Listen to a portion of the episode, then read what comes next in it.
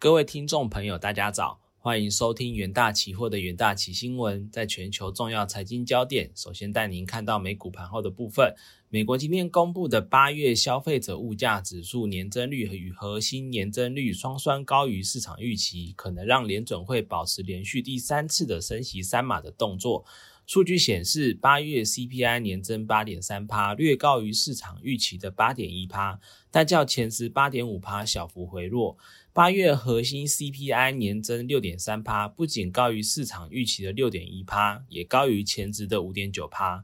另外，八月核心 CPI 月增率报零点六趴，均高于前值与预期的零点三趴，透露通膨仍然在持续升温。另外，八月 CPI 月增率也从前值的呃零趴升至零点一趴，高于市场预期的负零点一趴。在 CNE 提供的 Fed Watch 工具显示，Fed 在九月升息三码的几率升升至八十二趴以上，升息两码的几率降至零趴，而升息四码的几率升至十八趴。在国际新闻部分。通膨风险趋于缓和，小摩表示全球经济渴望免于步入衰退。摩根大通分析师表示，跟随着数据显示很可能出现软着陆，全球经济可能会避免衰退。同时补充指出，联准会可能对七月升息七十五个基点反应过度。小摩在周一的发布报告中表示，来自主要经济体的一系列近期数据显示，通膨和工资压力正在缓和，消费者信心趋于稳定。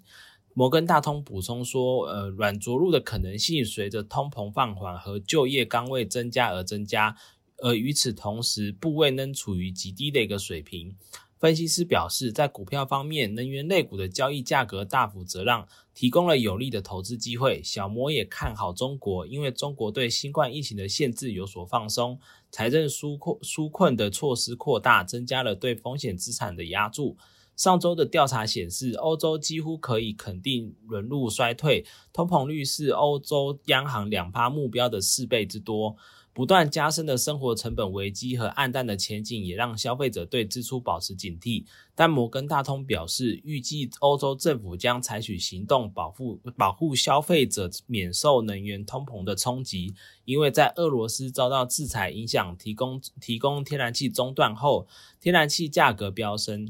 摩根摩根大通表示，欧洲的企业获利也在提供经济的动能。而美国劳劳工部上月数据显示，由于汽油成本急剧下降，七月消费者物价反而没有没有上涨，这让那些经历通膨达到四十年以来最高水准的一个美国人松了一口松了一口气。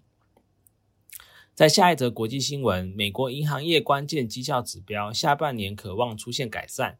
分析师表示，华尔街银行业渴望在下半年公布更好的效率比。这个关键指标随着全球经济低迷，削弱了传统获利中心的收入，并因人才争夺战中成本飙升而趋于恶化。效率比是一项备受关注的绩效衡量标准，有助分析师衡量企业为为产生一美元收入而花费了多少外部利息支付。较高的利率比代表银行使用的资本效率偏低。KBW 美国银行业研究主管麦格拉蒂表示：“我们目前预测的银行业效率比会从二零二一年略低于五十八趴改善至二零二二年的略低于五十七趴。”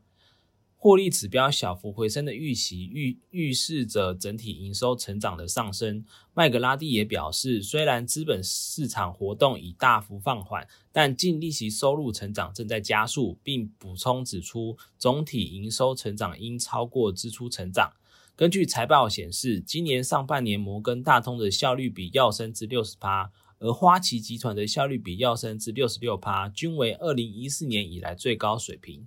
分析师普遍认为，五十趴至六十趴之间的范围对银行来说是最佳的，并将效率比上升视为一个负面讯号。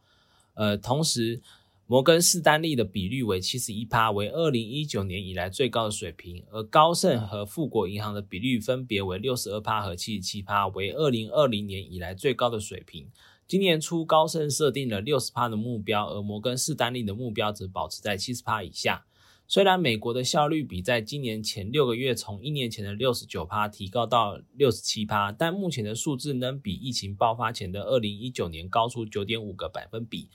由于前两季获利下降。主要是主要由于投资银行活动自去年的新高纪录回跌，银行今年的效率比转趋恶化。此外，房贷利率的迅速上升，以及主要股票和债券指数的下跌，也打击了财富和资产管理的业务以及相关的收入流。接下来进入三分钟听股期的单元，在明泰期货的部分。因订单能见度佳以及料矿现持续缓解，加上越南新产能下半年量产等利多发酵，明泰八月营收达三十点五八亿元，月增十点九趴，年增五十六点二趴。研究团队认为，受惠于未来五 G、云端、AI、大数据、物联网以及边缘运算等发展，有望带动数据中心网络建制以及网络设备的需求，将为公司带来营收益助。九月十三日，明泰期货下跌三点一五%，期价沿十日线逐步走高。在元泰期货部分，受惠于电子指标签渗透率提升之市场需求，八月营收二十七点七亿元，月增十六趴，年增两百二十一趴，不仅维持三月份以来的高档水准，且创下历史新高。研究团队认为，元泰不仅在原有的厂房扩充四条新产线，公司于桃园观音和中国扬州皆有扩产计划，产能扩充对二零二三年营运将有明显益助。加上产品具环保节能以及 ESG 的概念，市场需求展望乐观。九月十三日，元泰元泰期货上涨四点一八趴，期货收盘价创近期新高。在新兴期货部分，新兴扬美产第一期的 ABF 窄板新产能量产，然而美系大厂电脑晶片销售不佳，伺服器晶片客户亦遭受库存调整。为了维持较佳的一个产能利用率，公司开始调整产能配置，预期客户最快将于二零二三年第一季完成库存调整。研究团队认为，由于市场也杂音不断，下半年成熟型的 A B A B F 窄板产能利用率恐出现松动，不利公司营运展望。九月十三日，新兴期货下跌二点一一趴，期价短期均线压力沉重。投资人都可以留意相关的股息标的。以上是今天的重点新闻整理，谢谢各位收听，我们明天的元大期新闻再见。